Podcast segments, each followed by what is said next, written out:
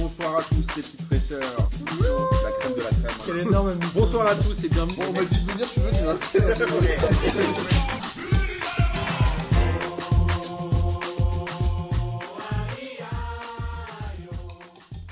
Bonsoir à tous et bienvenue pour cette neuvième émission de P2J de cette toujours aussi belle saison 2019-2020. Et avant de vous présenter les gens qui sont avec moi autour de la table, laissez-moi vous rappeler que la Ligue des questions numéro 38, 39, je sais même plus, aura lieu jeudi prochain, donc le 17, c'est bien le 17 octobre au comptoir Malzerbe, toujours 40 boulevard Malzerbe, animé par le truculent Lucas Moulox. Et je tiens à vous indiquer également que pendant le vrai Foot Day qui a eu lieu hier, euh, Chenevière-les-Louvres a fait le match retour contre le Secours Populaire. Et je vous donne le score 0-0 avec une victoire. Ouais, c'est un, match de foot loisir, les gars. hein. C'est un hommage à la Ligue 1 en fait. Exactement. Avec une victoire au tir au but de Chenevière-les-Louvres et un arrêt sur pénalty de Sacha. Une fois n'est pas coutume. Sacha qu'on embrasse évidemment. Euh, comme vous l'avez entendu avec moi, j'ai toujours ce bon vieux Sancho. Amine, Ciao les fraîcheurs. ravi que tu sois relâ. Ravi que tu sois aussi heureux là. Merci, ça me fait plaisir. J'ai également Jonathan qui est là. Yes, bonsoir à tous. Il est venu claquer 2-3 beignets ce soir. Et on a deux invités euh, ce soir de manière exceptionnelle. Kevin qui est passé par le formulaire, mais Kevin que vous connaissez certainement puisque c'est lui qui avait animé l'émission sur le football chinois. Salut à tous, Bah, écoute, euh, ça fait plaisir de revenir. Ça faisait longtemps, on est content que tu sois là. Et on a aussi un Belge parmi nous, mais il n'a pas le seum, ou en tout cas je sais pas trop, faudra lui demander d'ici la fin de l'émission. C'est Arnaud qui est de passage à Paris et qui a voulu venir chez nous, donc on lui a bien évidemment ouvert les portes. Bonsoir à tous et merci de m'accueillir. Bah, c'est un grand plaisir Arnaud. N'hésite pas à parler proche du micro, puisque tu verras, Amine, quand il parle, plus personne n'entend rien. Euh, alors, au programme évidemment ce soir, et je sais que ça vous rend triste, mais nous allons parler de matchs internationaux, puisque, on vous le rappelle, il y avait la trêve internationale ce week-end avec deux matchs notamment de l'équipe de France, mais aussi les autres matchs des éliminatoires.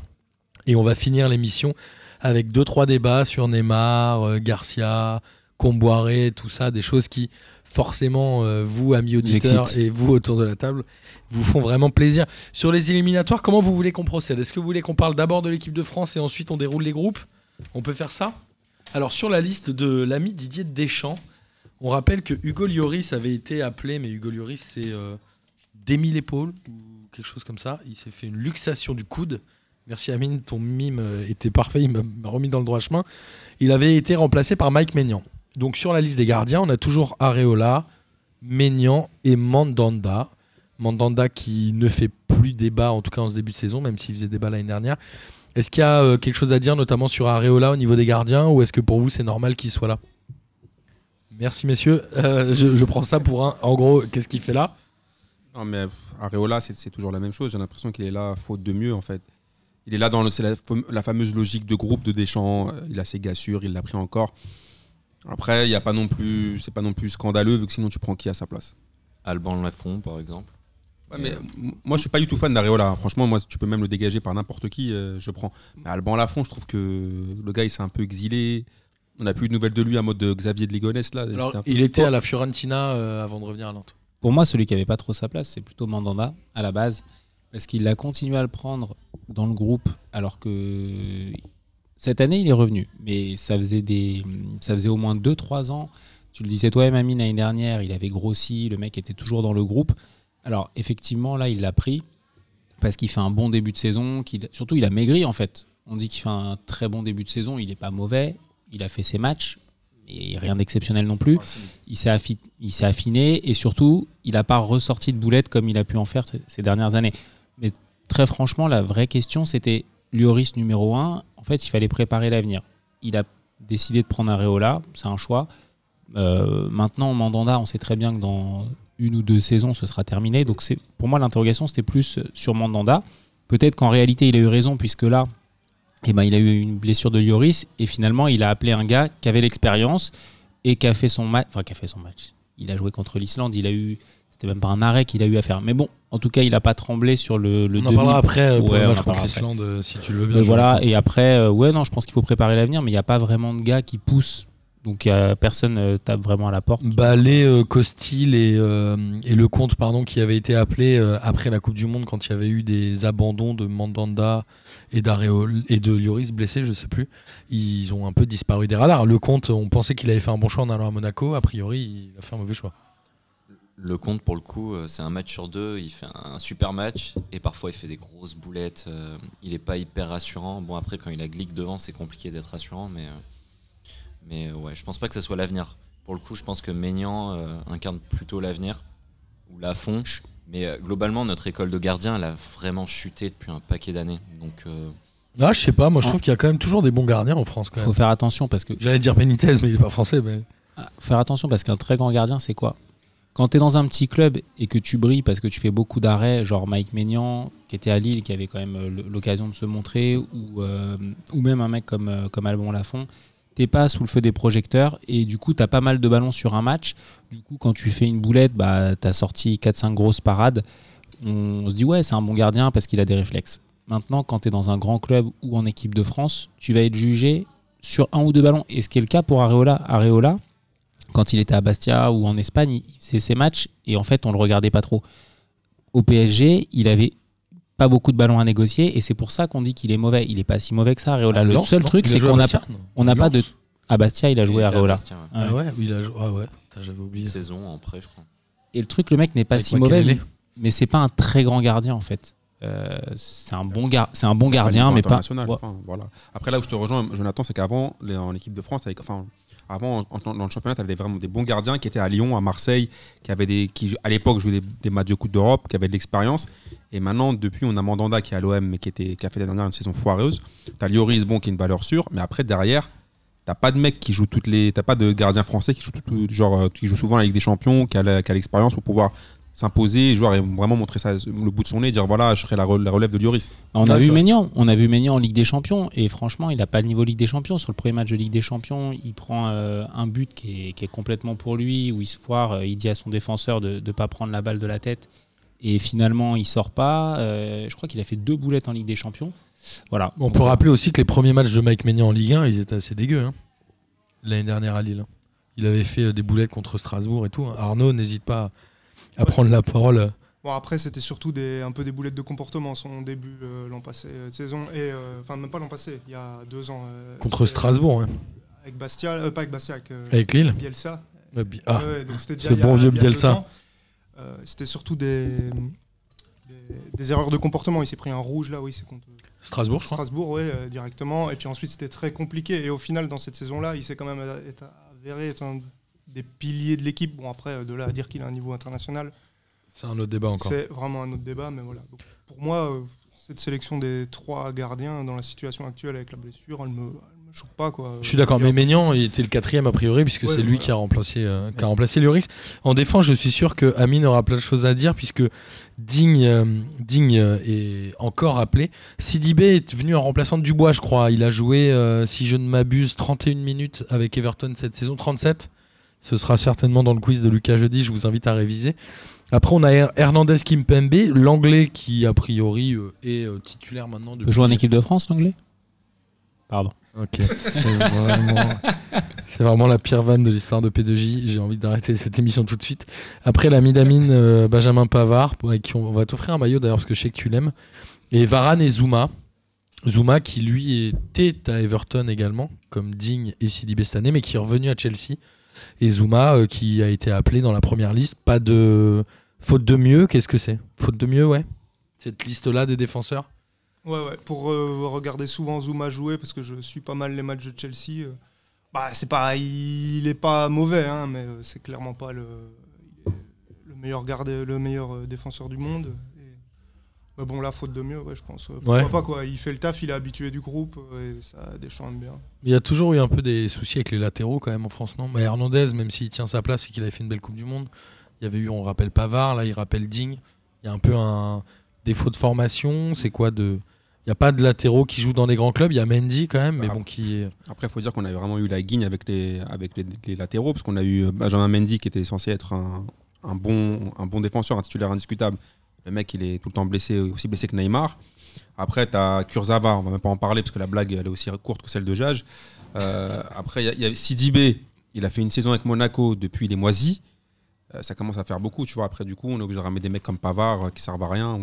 Et là, du Digne, qu'est-ce que je te dis sur Digne, honnêtement Digne en équipe de France. Bah, je... Il n'a pas été si mauvais que ça euh, contre, contre l'Islande. Ouais, mais, Non, il y avait- enfin, il y mais- avait mais pas qu'est-ce qu'il il faut dans une, dans- d'adversité. dans une liste Tu vois ce que je veux dire? C'est impossible. Oui, bien sûr, mais tu un mets qui? super tueur de coups francs, donc euh, voilà. C'est ma seule réponse. Merci Kevin. Concrètement, je pense que c'est un des postes les plus compliqués dans le football moderne pour former un joueur. Il faut qu'il soit hyper bon offensivement, hyper bon défensivement. Il faut qu'il ait une condition physique de malade. C'est un des postes qui a peut-être le plus évolué dans le football. Et je pense qu'aujourd'hui, on a encore du mal en France à, à former euh, sur ces postes-là. Euh, contrairement peut-être à d'autres pays qui prennent en fait des, des attaquants qui sont reconvertis en fait en défense concrètement. Et nous, on prend des défenseurs qu'on essaye de pousser vers l'attaque. mais c'est ce que j'allais dire. En fait, tu regardes dans le football mondial, il n'y a pas vraiment de. Tu vois, quand tu joues arrière droit, c'est un peu. Tu étais un mec pété en vrai. Tu étais genre un attaquant à la base ou un milieu offensif. Et comme tu n'avais pas le niveau pour pouvoir continuer en pro, on te met latéral. Parce y a pas de, on ne te forme pas pour être latéral, ça n'existe pas en fait. Soit tu es défenseur central, soit tu es milieu de terrain, mais les formations, vraiment, on te forme pour être latéral, il n'y en a pas. C'est généralement des anciens attaquants ou des anciens milieux offensifs. C'est peut-être le problème, donc il serait peut-être temps de. de- Mais quand tu regardes bien même maintenant aujourd'hui même quand tu veux prendre quand un grand club veut prendre un latéral, tu prends regarde le Real Madrid qui prend euh, Ferland Mendy. Pourquoi? Parce que quand tu il y a les bons latéraux, c'est qui? Qui t'achète aujourd'hui? Même si tu as de l'oseille. Bah, Tagliafico. Tagliafico, exactement. Merci. Voilà. Jonathan. Et le milieu de terrain, alors là, je, Ou je crois a- Amine, tiens, regarde, il y a l'exemple d'Attal. Ah, Attal, euh, c'est un exemple. Attal, c'est un milieu en vrai. C'est l'inverse parce qu'il est monté au milieu cette année ça. à Nice. Et même, euh, même en attaque, il est. Il De toute façon, Attal, non il joue, il joue tout, Attal. il joue un peu partout. Mais euh, non, Dès qu'on parle d'un DZ, Amine, il est content. il y a pas mal d'attaquants qui se sont reconvertis en, en latéraux. Kurzawa, c'est un attaquant à la base. euh, Donc en fait, tu même, répètes ce que même je dis. Bernard, même, Bounassar, même Bernard Mendy, Bounassar. Meunier, Belgique. Thomas Meunier, évidemment. Mais en même temps, j'ai l'impression que tous les joueurs professionnels, Et ils ont Evra démarré aussi, je attaquants, crois. ils mettaient 9 buts par match. euh.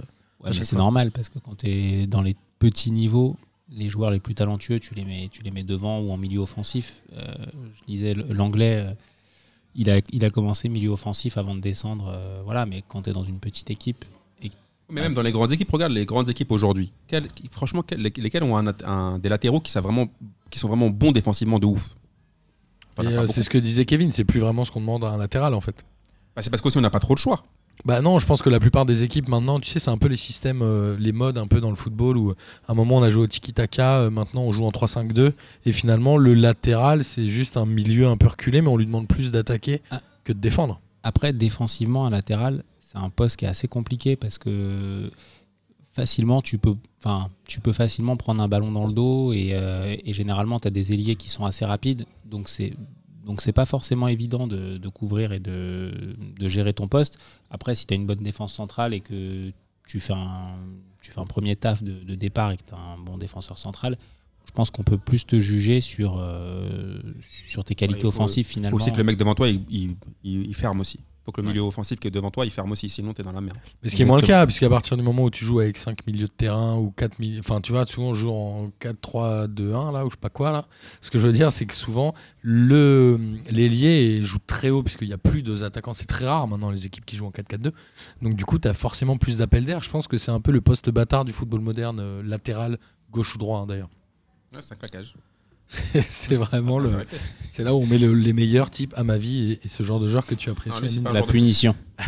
Lui, c'est pas un joueur de foot. Alors, au milieu de terrain, euh, je crois qu'il y a un peu moins de débat, même si vous allez me dire que Sissoko ne mérite pas sa place. Mais Matuidi, Kanté, Dombele, Tolisso. A priori, Tolisso revient au Bayern Munich, il joue. Moi, c'est un joueur que je trouve vraiment intéressant et que je trouve assez fort sur le terrain, malgré euh, ce que tu peux en penser, Amine. Et Sissoko, tu vas nous dire encore que c'est le gars sûr de Didier Deschamps.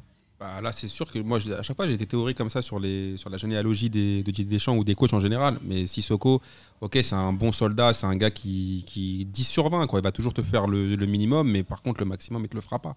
Moi, c'est un mec qui a eu une hype en 2016 où il avait fait un euro putain intéressant, il me semble. Mais après, Même dans les éliminatoires, il avait été très bon à l'époque de l'Euro. Je parle toujours de l'Euro, hein, de Après, l'Espagne, etc. j'ai toujours du mal avec des mecs. Pour moi, si on peut te mettre partout, c'est que t'es bon nulle part. C'est lui, tu, tu le mets. c'est- On me dit, ouais, il peut jouer partout. Ça veut dire qu'il peut jouer. Ça veut dire qu'il n'a pas un poste vraiment prédéfini.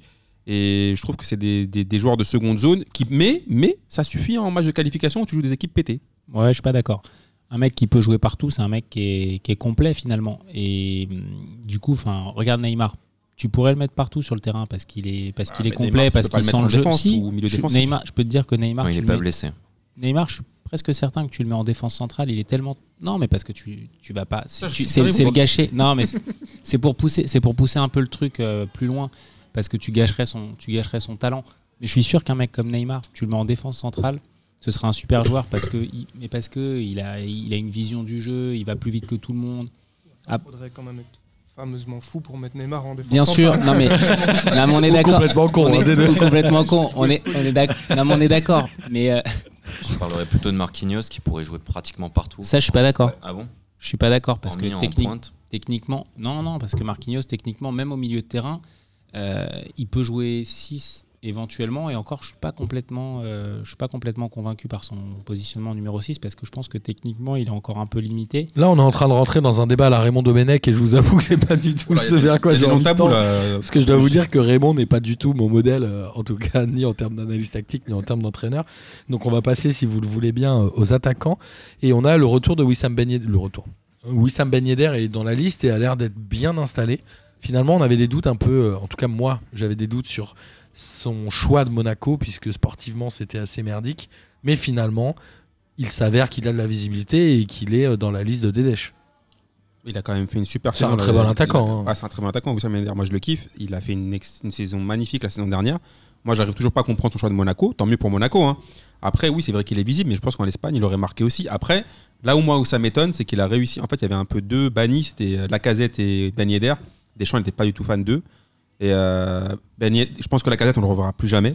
Mais Ben Yedder, il commence petit à petit à petit à, à faire sa place, quoi. Vraiment. euh, Exactement. je pense qu'il sera à l'euro. S'il continue comme ça, il sera à l'euro. Et on a euh, les inamovibles Giroud Griezmann. Euh, Giroud, je sais très bien. C'est lui, alors Giroud, je crois qu'il a joué encore moins de minutes hein, euh, que notre ami euh, Sidibé. Tu sais combien? C'est genre 17 minutes, non? Ou un Ouais, truc un comme ça truc comme ça, ouais. C'est Et vraiment pas terrible Ouais, mais par contre, pour Giroud, au bout d'un moment, il va falloir répéter le foutage de gueule parce que je sais, vous allez me dire oui, il se donne, il marque. Ok, d'accord. Attends, comment tu peux sélectionner un gars qui est en tribune toute la saison? Est- Tu vas me dire que si ça continue comme ça, il va le resélectionner? Alors il y a deux Alors, choses. hein. ouais. Il y a aussi la position des matchs dans le calendrier. Là, on est au début de saison. Donc ça joue aussi. Je pense qu'il veut plutôt assurer, euh, assurer son truc. Est-ce qu'il sera à l'euro? Je sais Alors- pas. S'il continue à ne pas jouer, je pense qu'il va avoir du mal. Moi, je pense que s'il reste euh, à Chelsea toute la saison et qu'effectivement il joue pas, il ira pas à l'Euro. On est d'accord. Maintenant, c'est le que- seul Est-ce que tu es joueur. vraiment le- sûr que Deschamps ne le prendra pas? Moi, je pense Ah qu'il le prend quoi qu'il arrive. Enfin, moi. s'il reste à l'Euro euh, À si- Chelsea. à Chelsea toute la saison, je pense que Deschamps ne pourra pas le prendre parce qu'il aura pas assez de rythme. Alors moi je vous propose le J'y crois J'y crois de cette semaine puisque je n'en avais pas et je viens de l'inventer. Et mon J'y crois J'y crois de cette semaine c'est Olivier Giroud revient en France au mercato d'hiver pour jouer l'Euro. Moi, j'y crois. Où ça? Moi, je le vois à Lyon. Ouais moi je- j'allais dire même s'ils ont Dembélé mais Arnaud Non, moi j'y crois pas parce que Chelsea a besoin de trois attaquants. Ok, on a encore deux trois petits jeunes derrière, mais il y en a bien un qui va se blesser. Bachou, c'est pas non plus le fan de Lampard, et donc il va tourner avec euh, Giroud qui a été malade aussi et un peu blessé. C'est aussi pour ça qu'il a pas joué. Je crois qu'il aura du temps de jeu, peut-être pas assez pour Deschamps, mais il jouera un peu. Euh, en vrai, j'y crois qu'il va revenir en France, mais par contre, je pense vraiment qu'il va jouer l'Euro même sans jouer à Chelsea. C'est le seul qui a ce profil-là. Deschamps, euh, il a des gars sûrs, il veut jamais bouger. Euh, Mandanda, il le connaît depuis Marseille. Giroud, euh, c'est son porte-bonheur. Je pense qu'il jouera euh, et qu'il sera utile, hein, mais, euh, mais, mais je pense que ouais, même dans 10 ans, s'il y avait Deschamps, euh, Giroud, il jouerait encore. C'est possible. Jage Moi, je pense qu'il bougera s'il joue pas plus d'ici décembre en fait. J'y crois, si- j'y crois. Ok on va dire Bah, on va dire crois. il bouge pas forcément en France euh, si vous voulez. Ouais, ouais. Moi, je crois. Moi, je crois qu'il va bouger, euh, sauf si, euh, contrairement à ce qui s'est passé jusqu'à présent, il se met à jouer, euh, il se met à jouer un match sur deux avec Chelsea, ce sera suffisant pour être pris. Mais sinon, il va tout faire pour bouger. Moi j'y crois évidemment parce que c'est mon J'y crois J'y crois et j'ai presque même envie de mettre une petite pièce genre sur un Giroud au Milan AC ou un truc comme ça. Tu sais, il y, a- il y a souvent des grands clubs quand tu es un grand attaquant, un grand attaquant, un attaquant qui a joué dans des grands clubs, souvent tu es toujours Tu t'égares. transféré dans d'autres grands clubs. Mais Tu il vois. partira pas dans un club. euh, Moi, je pense aussi aléat- Enfin, s'il part, je pense qu'il de jouer. jouer. Je pense qu'il Ouais, mais s'il part, c'est pour jouer. Il va pas aller au Milan AC. Il connaît pas ce championnat. Tu verras. C'est- trop risqué, je pense, pour lui. En tout cas, voilà. Et donc Giroud, Amine, on sait très bien que pour toi, il ne doit pas être dans cette Non, mais c'est même pas ça, parce qu'en fait, c'est même pas de l'acharnement sur Giroud. On a déjà tout dit, j'ai déjà tout dit, j'ai déjà déboîté 25 fois. Le truc, ce que j'arrive pas à comprendre, c'est que euh, on va oublier mon avis perso. Il a quand même eu des grands coachs, euh, Giroud. Il a eu même un mec que j'aime pas, Wenger. Il l'a pas- il l'a mis sur le banc. L'année dernière, Sarri, il l'a mis sur le banc. Là, cette année, Lampard, il le met sur le banc. Donc en fait, tous ces mecs-là, c'est des. Il a quand même ramené Chelsea jusqu'à la Oui, je suis d'accord avec toi, mais sinon, Europa League. mais sinon, tous ces mecs-là, ils l'ont mis sur le banc, ils l'ont mis remplaçant. Donc ça veut dire, là, c'est pas l'avis d'Amine P2J, là. Là, ça veut dire ces trois coachs-là, ils l'ont tous eu Ils l'ont tous mis ou sur le banc ou, sur- ou dans les tribunes. Ouais, parce que les gars avaient parlé avec toi avant. Les trois écoutent P2J, hein, sache-le. Bah, j'espère. j'espère- Bah, c'est ça. Ok, mais quand même, au bout d'un moment, ça veut dire que ces mecs-là, ils ont bien vu que ce mec était tricard. C'est bien pour. euh, maintenant, il est- même Abraham lui a pris sa place. Il est, il est en tribune. Là, c'est même pas sur le banc. C'est même pas. T'es même t'es de remplaçant, du remplaçant. Je pense que le vrai sujet, c'est que en, en équipe de France et en club, c'est pas du tout la même logique. En réalité, Giroud, euh, ça peut pas être l'attaquant phare d'un grand club. Mais il peut être utile en équipe de France parce qu'il a ce profil-là, qui marque ses buts. Et qu'on n'a pas de profil identique euh, en France. Après, tu prends ses stats à Arsenal. Franchement, là, il est un peu vieux maintenant, Giroud. Mais regarde à Arsenal, il a été titulaire pendant. Il a fait combien de saisons? Il a fait au moins au moins six saisons. Il est titulaire. Oh, Six saisons. Ouais. C'est après Montpellier, pense, hein. donc c'est quoi le titre de Montpellier 2012, Montpellier. ouais. Donc, Donc, euh, euh, il est à Chelsea depuis un an et demi. ouais, 2018 jusqu'en deux ans complets, je pense déjà. Je pense qu'il est arrivé. Il est arrivé en hiver, je crois. en hiver de avant Sarri. Donc euh, la dernière année de Conte. Donc ouais, deux ans. Voilà, il y a Conte aussi qui l'a mis sur le banc aussi. Ouais, mais quand il était à Arsenal, il a joué. Et, Ouais, mais là, là, là- il a, et, et surtout, il a marqué beaucoup de buts. Donc c'est un, jou- un joueur qui est efficace. Après, je comprends qu'on n'aime pas. Moi, je suis pas du tout fan. hein. Je préférerais voir d'autres joueurs. Mais il faut constater que quand il est sur le terrain, ça apporte et que ses stats, elles montent pas. Il y a un moment donné, le mec, il a marqué 30, euh, 35 Ouais, mais Jage, lui, je te avec dis. l'équipe de France. Ouais, mais je l'ai déjà dit plein de fois, je vais le redire ici, c'est un très bon pour les, les matchs pétés ou les matchs de poule. Mais dès, dès que la compétition, se, tu vois, que tu commences à arriver quart de finale, demi-finale, finale, le gars, il disparaît. C'est-à-dire que tous les matchs de l'équipe de France que tu regardes là, c'est toujours pareil. On joue une équipe pétée, c'est moisi, c'est dégueulasse dans le jeu, et Giroud marque. Mais parce que souvent, il vaut mieux des attaquants qui sont physiquement plus grands dans ces matchs-là où c'est un peu plus le combat physique, quoi. Voilà. Et puis ça vous a pas empêché de gagner une Coupe de Monde. Donc euh, en soi. Et Et oui, parce qu'on rappelle Cardo est belge, évidemment. Mais il a pas marqué un but à cette Coupe du Monde. Donc euh, c'est Non, vrai mais- que ça, ça affirme ce qu'Amine dit. Ouais, mais Guy Varche non plus, il est champion du monde. Diomède non plus. Mais alors, Guy Varche, euh, moi j'aimais bien. moi. Si t'aimais bien Guy Varche, t'as le droit. C'était- alors, t'aimais des mecs pétés, il n'y a pas de souci. Jonathan parlait de voir des nouveaux joueurs en équipe de France. Alassane Pléa a été appelé en remplacement d'Mbappé qui a dû déclarer forfait pour ces deux matchs-là. Et alors? Franchement, la, la Quoi? Pléa, c'est. Franchement, je suis obligé de le faire comme avec une meuf. C'est comme quand t'es en chien le samedi soir, tu regardes ton répertoire, tu fais bon, il y a- t'appelles plein de meufs, il n'y en a aucune qui est dispo, bah vas-y, t'appelles même une meuf un peu, tu vois, une meuf un peu borgne. C'est pas grave, tu, tu la prends, tu, tu- tu- tu la prends quand même. Là, Tu tu l'envisages dans le noir, tu non l'envisages. validé. tu On est très proche de la sanction. Ah, la Pléa en équipe de France, il y a des limites quand même. Ah, je sais pas. Moi, je l'ai Ça beaucoup aimé à Nice. il fonctionne bien en Allemagne là. Il joue en Allemagne maintenant. Il euh, joue à Gladbach encore, non ouais. Je sais pas. Je sais pas du tout s'il joue cette année, j'avoue. Mais voilà, moi, c'est un joueur que j'aime bien. Et on a Coman aussi qui euh, fait un bon début de saison. Même si c'est un peu un intermittent, blessé autant que Neymar, comme pourrait dire Amine. Et on a Iconé et Lemar. Iconé qui devient un peu la valeur sûre, mais qui était déjà la valeur sûre des espoirs l'année dernière et qui, là, a une place a priori affirmée en A. Bah, il connaît la seule chose qui, a- ce qui a vraiment joué pour lui, c'est que lui, tu lui as donné une chance, il a, tout niqué. Il a gratté direct, il est rentré par la fenêtre. Mon gars, il il s'est dit, vas-y, tu sais quoi, je suis en équipe de France. Il a, il même pas compris, à mon avis, qu'est-ce qu'il faisait dans la sélection. Il dit, mon gars, j'ai une sélection, je vais tout prouver. Du coup, il a assuré. Bah, donc, c'est mérité, tu vois, le mec a prouvé ça. Et s'il continue à marquer, s'il continue à être bon, mais en tout cas, quand on lui a donné une chance, il l'a prise. Donc, moi, je trouve sa sélection, euh, sa nouvelle sélection logique. il connaît, c'est encore un peu tôt peut-être pour parler. Maintenant, Coman, franchement, je suis complètement convaincu. Euh, J'avais trouvé bon déjà euh, avant l'Euro 2016. Après, à l'Euro, il a, il a loupé son Euro malheureusement, mais avant l'Euro 2016, il était franchement, euh, il avait même avec l'équipe de France, il avait fait des bons matchs. Il est malheureusement souvent blessé, quoi. C'est ça exactement. Et là, euh, il fait, une, il fait un très bon début de saison avec le Bayern. Avec l'équipe de France, il a prouvé euh, au match dernier, enfin pas au match dernier, mais le match d'avant. ouais.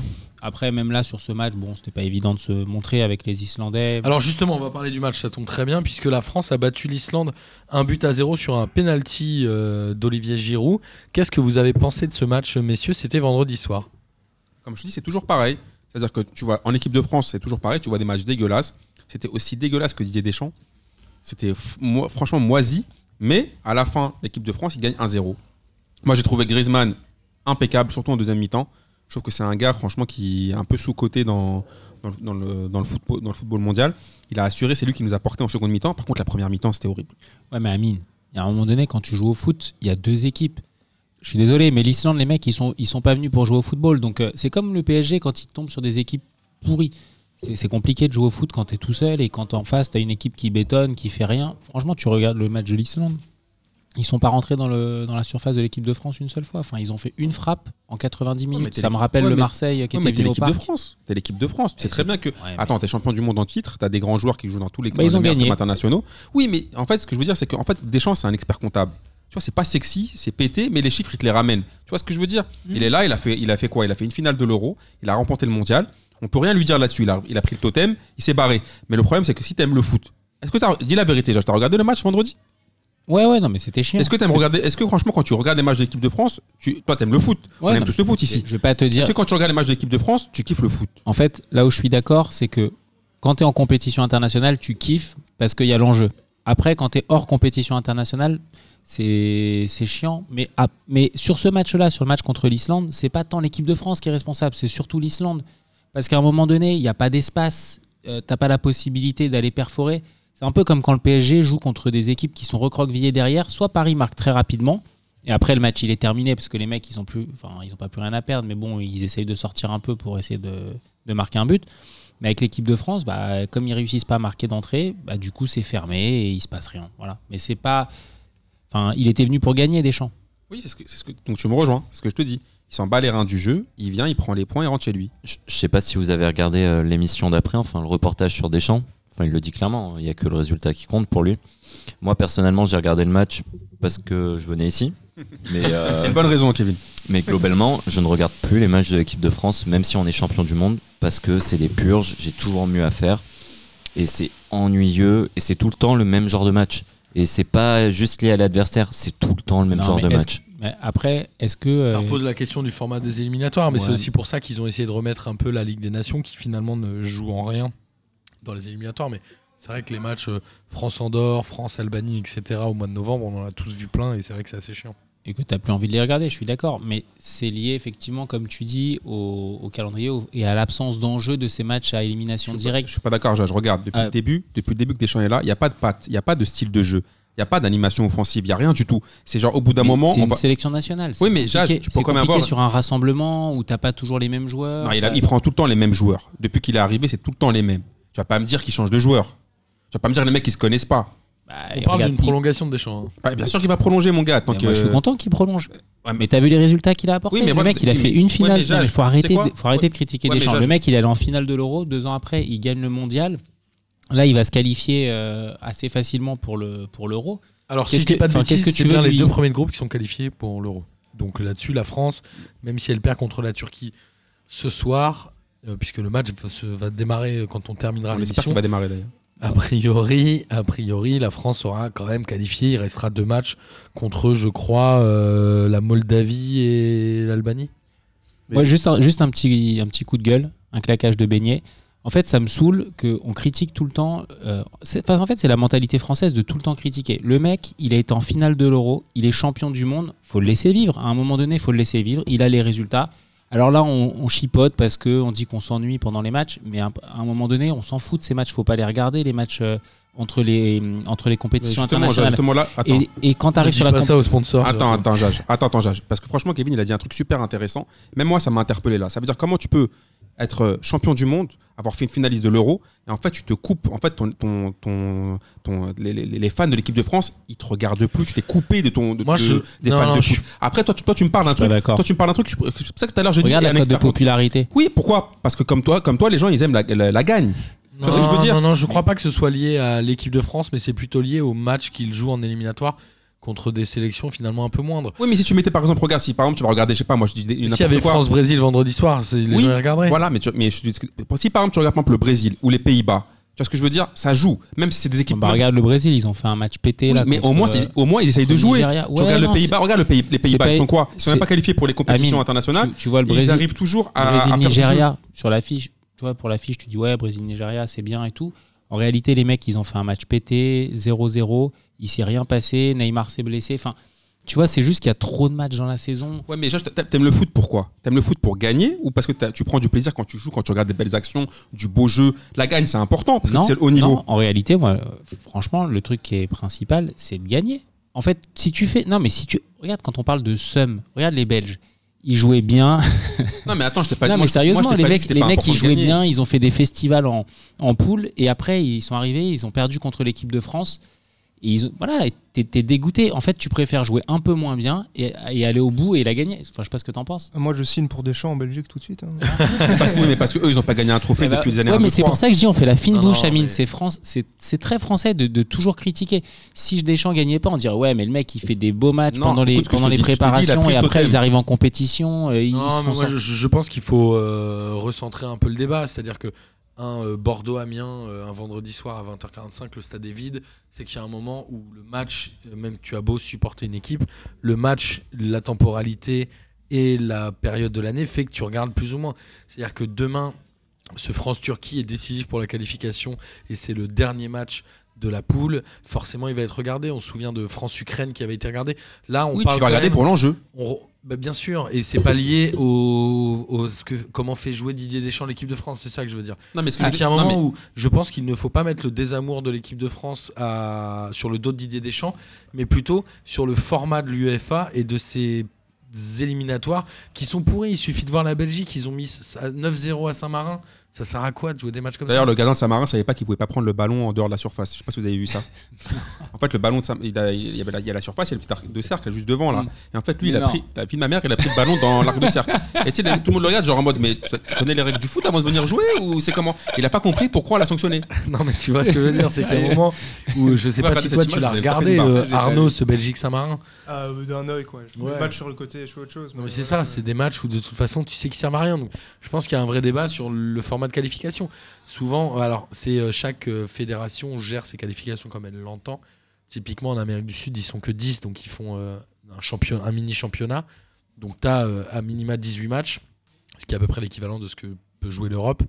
Sauf que tu as des matchs, tu as forcément Brésil, Argentine, Paraguay, etc. Donc il y a un moment, je pense que c'est plus à l'UEFA qu'il faut en vouloir.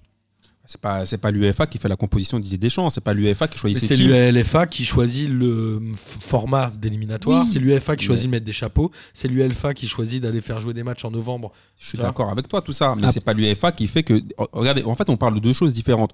Vous, Jage, il me parle de la, la gagne. Il me parle dans une compète, qu'est-ce qui est le plus important? Je suis d'accord avec toi. Si par exemple un, un- un club engage en Ligue des Champions, s'il fait n'importe quoi toute la saison, il gagne la Ligue des Champions, tout le monde va dire c'est génial. Moi, le premier. Mais quand tu es, quand t'es amateur de foot, moi je trouve ça quand même grave que des mecs supporters de l'équipe de France, on est champion du monde, t'as même pas envie de regarder un match de l'équipe de Tu veux France. que je te dise un truc? Moi, J'ai les matchs jamais du eu P- envie de regarder les matchs éliminatoires de Ligue de. France. Moi, les matchs du PSG, je suis supporter du PSG, hein, mais quand ils ont trop écrasé la Ligue 1 et pourtant ils mettaient des 5, 6, 7, 0, au bout d'un moment, t'en as marre de regarder ces matchs. Alors que les mecs, ils écrasent tout sur leur passage. En fait, ce qui compte dans le football, c'est l'enjeu. C'est euh, est-ce que, est que tu vas avoir un match euh, tiré au couteau et est-ce que euh, ça va gagner ou pas? Alors après, effectivement, si tu te fais chier, qu'il n'y a pas une seule frappe, qu'il n'y a, a rien, que ça joue mal techniquement, bon, euh, tu, tu passes à autre chose. Mais c'est l'enjeu. le France-Turquie de ce soir est beaucoup plus intéressant à regarder que le, le Islande-France de vendredi. C'est pour ça qu'il faut qu'on abrège. Exactement.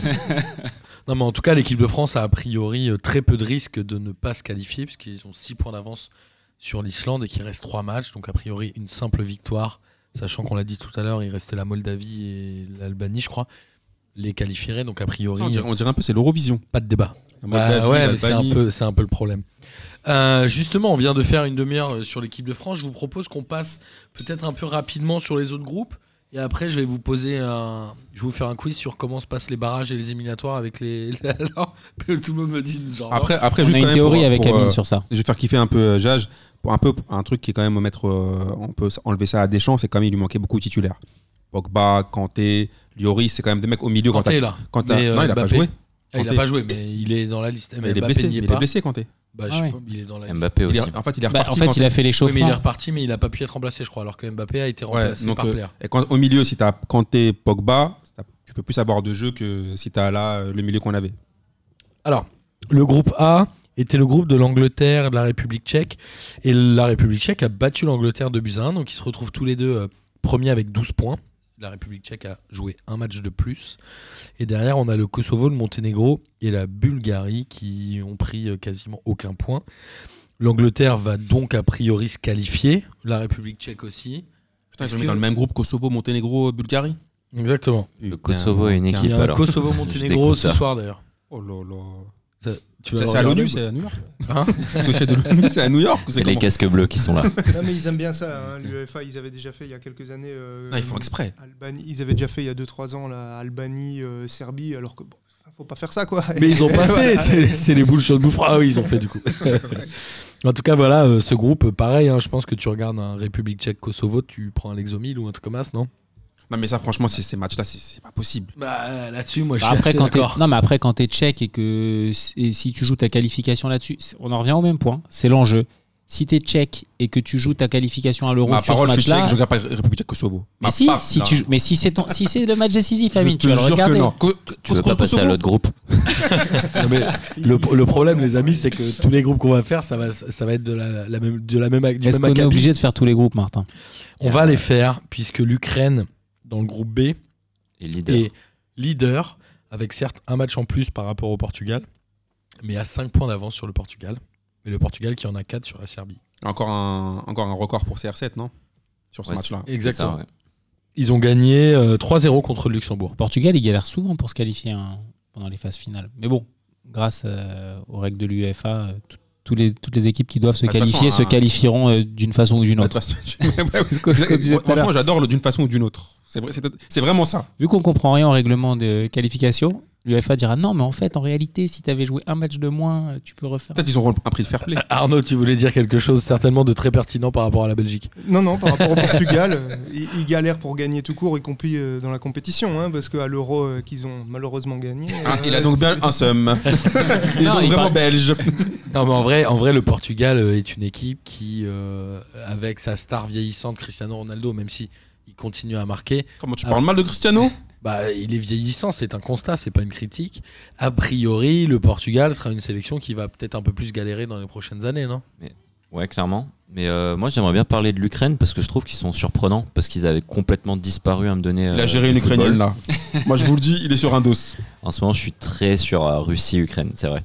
J'ai passé mes vacances avec une Ukrainienne en Égypte. Et voilà, et voilà. Ah, Je vais rodave ou pas Amine, t'es bon, t'es là. Non, mais euh, J'aimerais il bien qu'on revienne au c'est football. c'est, euh, c'est bien Shevchenko, si je dis pas de conneries, qui est euh, entraîneur.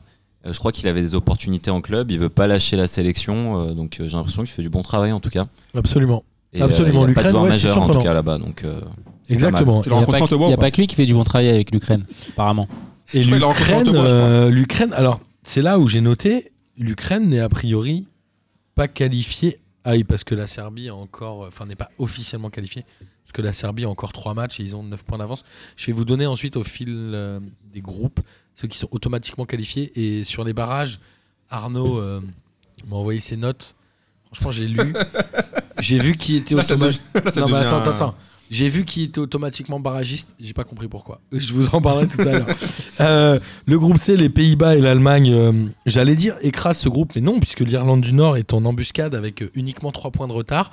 Il reste deux matchs à jouer. Ils ont tous le même nombre de matchs. hein. Il reste deux matchs à jouer. Donc Pays-Bas, Allemagne, ils ont 15 points chacun. L'Irlande du Nord en a 12.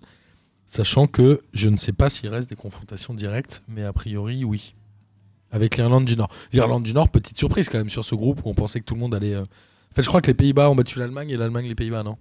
Du coup, ils sont une petite, à 15 petite- points. petite surprise, mais bon, je pense qu'ils resteront troisième. hein. C'est déjà bien ce qu'ils font, mais pour moi, ils resteront troisième. De toute façon, il n'y a pas d'enjeu, tout le monde se qualifie. Exactement, mais en tout cas, les Pays-Bas, c'était quand même la belle équipe de la Ligue des Nations. C'était un peu la surprise, puisqu'un peu comme l'Ukraine, les Pays-Bas avaient totalement disparu de la scène internationale après leur finale de Coupe du Monde. euh, c'est ça, hein? Ouais, contre Et l'Espagne. Et là, ils sont en train de revenir avec une belle jeune génération, et ça a été confirmé par le parcours de l'Ajax en Ligue des Champions l'année dernière. Après, une jeune génération qui Et est prometteuse et qui, là, leur, leur, leur fer de lance sont un peu en difficulté. Je pense à Delirte et De Jong dans leur club respectif, c'est un peu plus compliqué. Ouais, mais en ils ont la base de l'Ajax qui. euh, L'Ajax qui est encore là en Ligue ouais, des Champions, moi j'étais étonné de les voir performer autant en Ligue des Champions, je pensais qu'ils s'écrouleraient un peu. Dans le groupe D, alors là je- j'ai envie de dire euh, c'est le pire groupe. Il y a pire que Kosovo, euh, Bulgarie, tout ça. Ouais, on a Irlande, Danemark, Suisse, Géorgie, Gibraltar. Franchement, il n'y a pas un match que tu as envie d'avoir, même avec l'équipe TV. hein. Si, les- Gibraltar. Les pauvres à Ouais. Gibraltar, euh, les mecs ils doivent kiffer à chaque fois les qualifs pour voir des beaux matchs et là cette année genre rien. Zéro point en 5 matchs. Et en tout non, cas, mais tu les joues, les qualifs, quand t'as- quand t'habites à Euh, Gibraltar. l'Irlande, l'Irlande et le Danemark sont leaders avec 4 points d'avance sur la Suisse. J'ai envie de dire que ce groupe-là va euh, accoucher de deux qualifiés euh, finalement qui sont pas avoir- forcément des, des cadors. S'il pouvait y avoir un gosse mort-né, ça nous arrangerait là-dessus sur ce. C'est-à-dire accoucher. Ok. Chaud, ami. J'ai très envie de, de rage quit cette émission. Euh, le groupe E, c'est la Croatie qui est premier devant la Hongrie. Euh, Attends, là, on est, qui- c'est- l'époque de Franz Ferdinand. c'est comment Pré-guerre mondiale. Ouais, j'en dirais on est en cours d'histoire de. Là, on dirait qu'on est en cours d'histoire là. Franz Ferdinand, c'est un groupe de rock. c'est pas- François Ferdinand, c'était comment il s'appelait le mec en. Franz Ferdinand, François ouais. Ferdinand. Bah voilà, c'est la même chose, c'est Franz Ferdinand. Celui qui s'est fait poignarder. En tout cas, derrière, on a la Slovaquie, le Pays de Galles et l'Azerbaïdjan. Et le Pays de Galles qui, a priori, ne se qualifiera pas pour l'Euro alors qu'ils avaient fait quand même une demi-finale euh, lors du dernier. Aux surprises, au bonheur, au Belgique, puisque Arnaud est ravi que le Pays de Galles ne se qualifie pas. Euh, le groupe F, l'Espagne a dominé les débats avec 19 points, suivi par la Suède et la Roumanie qui est en embuscade avec la Suède. Et on a trop derrière les embuscades, toi. Norvège, Malte et Féroé, 0 points. Je crois que l'Espagne avait fait que des victoires et là ils se sont pris les pieds dans le tapis parce que le gardien, je sais plus comment il s'appelle. Ils ont fait mec- un partout contre la Ouais, Norvège. c'est ça. Je crois qu'il a fait une boulette euh, à la dernière minute. En même temps, ils sont euh, ni en difficulté pour se qualifier, ni la Norvège peut remonter le classement. Donc, Moi, le seul truc que je retiens c'est que Sergio Ramos a plus de sélections qu'Arcasillas. Il en a 168. Et il a plus de cartons Oui, rouges que toute l'équipe d'Espagne aussi. C'est possible aussi. Euh, le groupe G, alors on a le premier qualifié officiel, c'est la Pologne qui. euh, Ah, très bien. C'est pas la Belgique normalement? Enfin, de- par rapport à l'ordre des groupes, peut-être Ah. pas la date, excuse-moi. Le seum ressort. Et le Sam est revenu, merci Ah, les Belges. Euh, la Pologne qui a battu la Lettonie 3-0 et qui est donc qualifiée. Israël qui a perdu 3-1 contre l'Autriche et Macédoine Ah bon. Mais non, mais Qui a Israël a perdu le 2-1. meilleur buteur de l'Euro. Ouais. Et ça, c'est important. qui est? Je sais plus son nom. Kevin? Benjamin. euh, Cohen. Attends, les gars, vous déconnez. hein. Vas-y, Amine, balance le blaze. Je sais plus comment il s'appelle, mais euh, tu l'as pas? Et donc derrière, a priori, ce serait l'Autriche euh, qui prendrait la deuxième place, mais en tout cas, mathématiquement, la Pologne est sûre d'être qualifiée. Et on a évidemment le groupe de la France, on en a déjà parlé. Il y a eu une victoire de la France, on l'a dit, contre l'Islande 1-0. Andorre a battu Mol- la Moldavie 1-0. Je sais pas combien Andorre a gagné de matchs en éliminatoire de l'Euro, mais je pense que Lucas Moulox pourrait nous la poser. euh, Aucun. Tu crois que c'est leur première victoire? Première victoire, je pense, ouais. T'es sûr ou pas Parce que nos auditeurs qui vont venir au quiz jeudi Ouais, ouais, je, risquent d'avoir cette question. je suis à peu près sûr que c'est leur première victoire en qualif de l'Euro de leur histoire. Sinon, on lâche son adresse, au pire, c'est du mythe.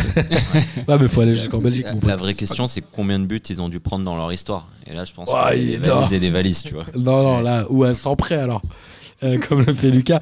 Et la Turquie qui a battu l'Albanie 1-0 à la 90e minute, non Euh, Dans les fin, fin, fin, fin de match. Donc la Turquie qui s'achète un, un répit, j'ai envie de dire. Et comme on l'a dit tout à l'heure, est-ce qu'il va y avoir un enjeu à finir premier, deuxième? Je pense pas, puisqu'on va être sur un classement un peu différent pour les tirages au sort derrière. La France risque quand même d'être euh, tête de série, même si elle finit deuxième de ce groupe-là. On rappelle que c'est le hum, goal particulier en groupe, donc c'est pour ça que pour l'instant, la Turquie est première devant la France, puisqu'on le rappelle, ils ont gagné 1-0 en Turquie contre la France. On va voir euh, Deux. le match de ce soir. 2-0, pardon, tu as raison. D'ailleurs, euh, sur TF1, ils sont pas clairs à chaque fois. Ils nous font croire qu'on est premier, mais euh, ils nous mettent deuxième sur le classement. Et ils font genre on est premier, ouais on est premier, mais c'est marqué t'es deuxième. Et franchement c'est c'est une arnaque. Voilà, je voulais le Euh, dire. les Belges, c'est pareil, ils ont dit qu'ils avaient gagné la Coupe du Monde, mais, mais non. Euh, et enfin, euh, non, même pas enfin, le groupe I. Le groupe I de la Belgique, la Belgique qui fait un sans faute. 8 Euh, matchs, 8 victoires. Oui, tout à fait. Bon, après, faut voir la gueule du groupe aussi. hein, mais Ouais, bon. faut voir la gueule du groupe, mais c'est quoi? C'est genre 8 victoires, 8 fois 6-0. il y a- Ils ont pris Non, 0 non, but non, ou un truc comme ça, Non, non? on a pris un but, je crois. Contre Euh, la Russie Je sais même plus. Puisque la Russie est deuxième avec 21 points. Euh, Mais- Et la Belgique et la Russie sont donc officiellement qualifiés pour l'Euro. Je pensais pas que les Belges continueraient sur leur lancée alors qu'ils ont perdu Thierry Henry en coach. Du coup, euh, J'allais dire pareil sur la Russie. euh, parce que je pensais que Ouais, c'était juste un phase, exploit euh, pour la Coupe du Monde et apparemment non. Alors ils Continue. gagnent leurs 7 matchs et ils en perdent un contre la Belgique.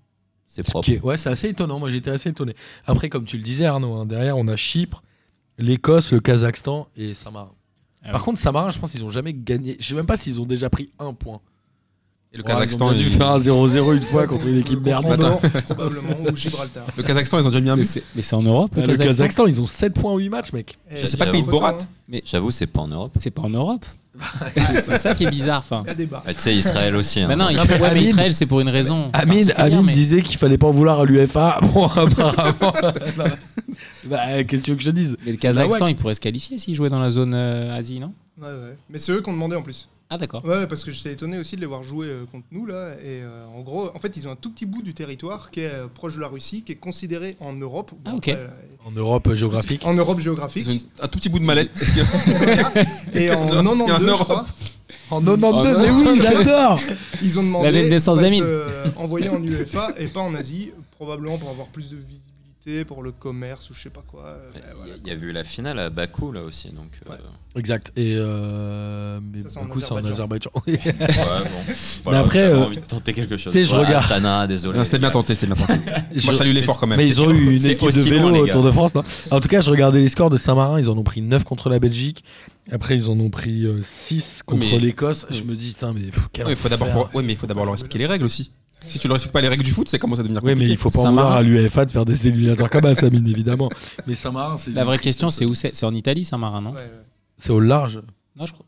Non, non, c'est en C'est Italie. c'est au, Ah, c'est au- cœur de l'Italie. C'est une boule. Dans le- Pas loin de Rimini ou un truc comme ça. Et pourquoi le Vatican n'a pas une équipe euh, ils ont une équipe. Ils ont une équipe de foot, mais Ils, pourquoi ils jouent pas ils jouent en robe et c'est pas validé par la.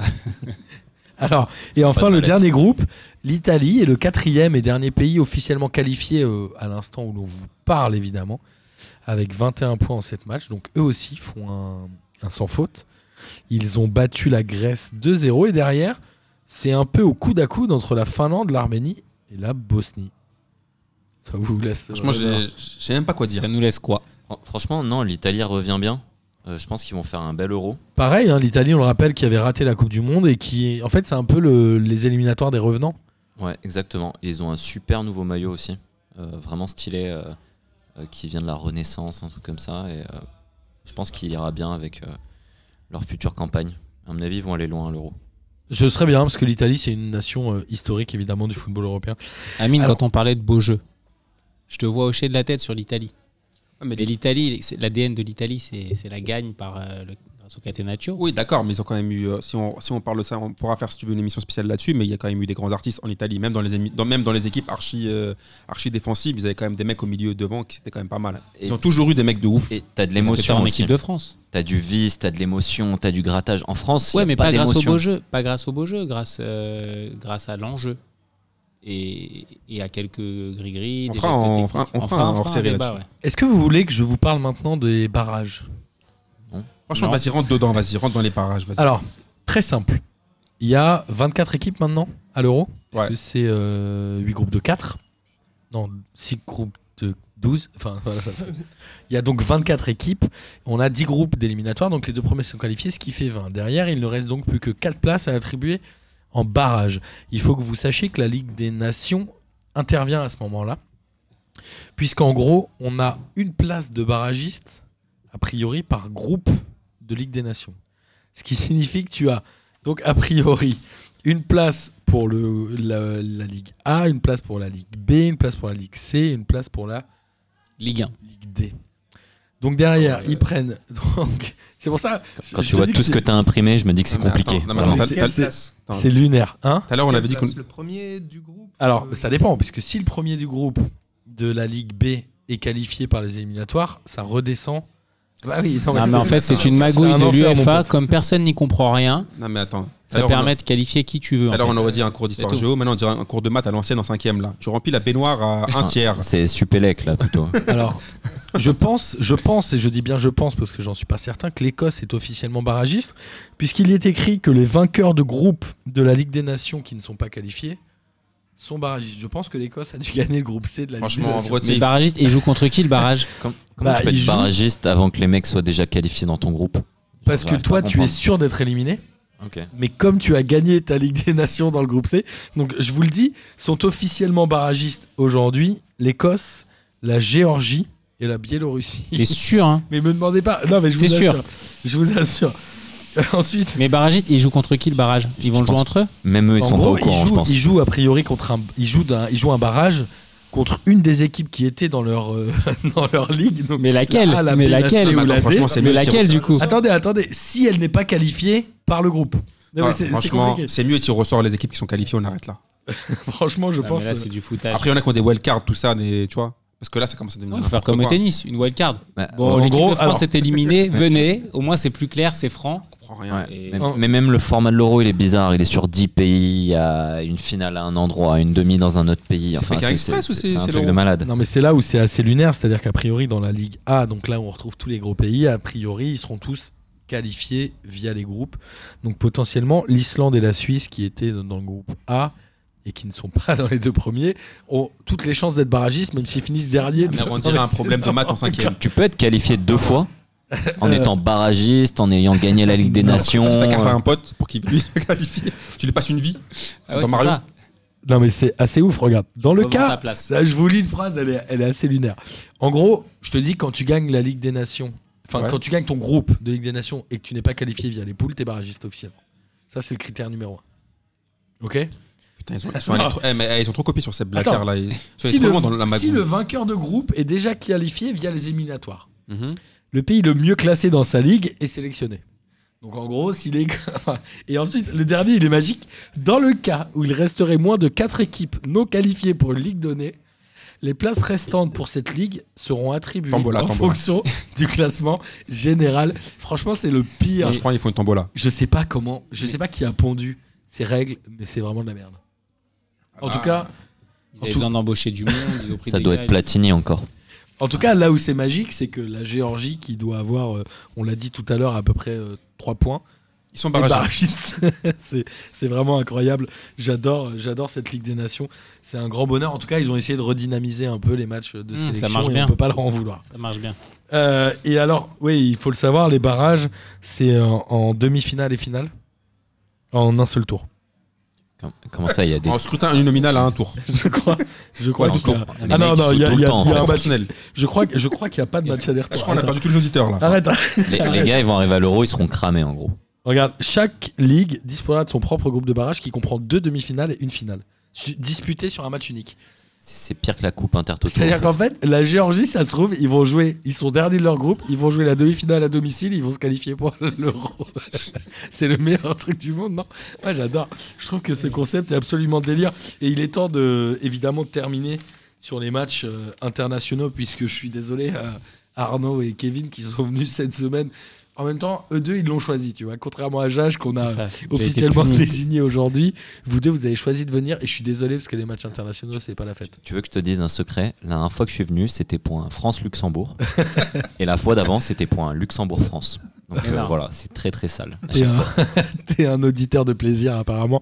Et euh, évidemment, avant de terminer cette émission, je voulais absolument qu'on fasse euh, deux trois débats et je suis sûr que Amine et Jage auront des choses à dire sur Neymar. Neymar a débuté le match contre le Nigeria, le match amical À Singapour. à Singapour.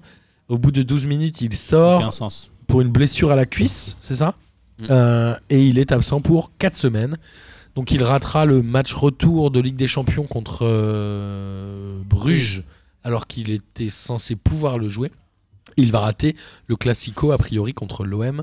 Qu'est-ce qu'on pense du Canemar Et surtout, de manière un peu plus large, le fait que les sélections fassent rejouer des joueurs euh, semi-blessés ou pas encore dans le rythme, Non, ce genre là- de choses, mais- sur un match amical en plus. Non, mais là, il y a un truc qui m'interpelle parce que. Il paraît que Chelsea se, se serait pas plaint d'une blessure de Giroud, par exemple.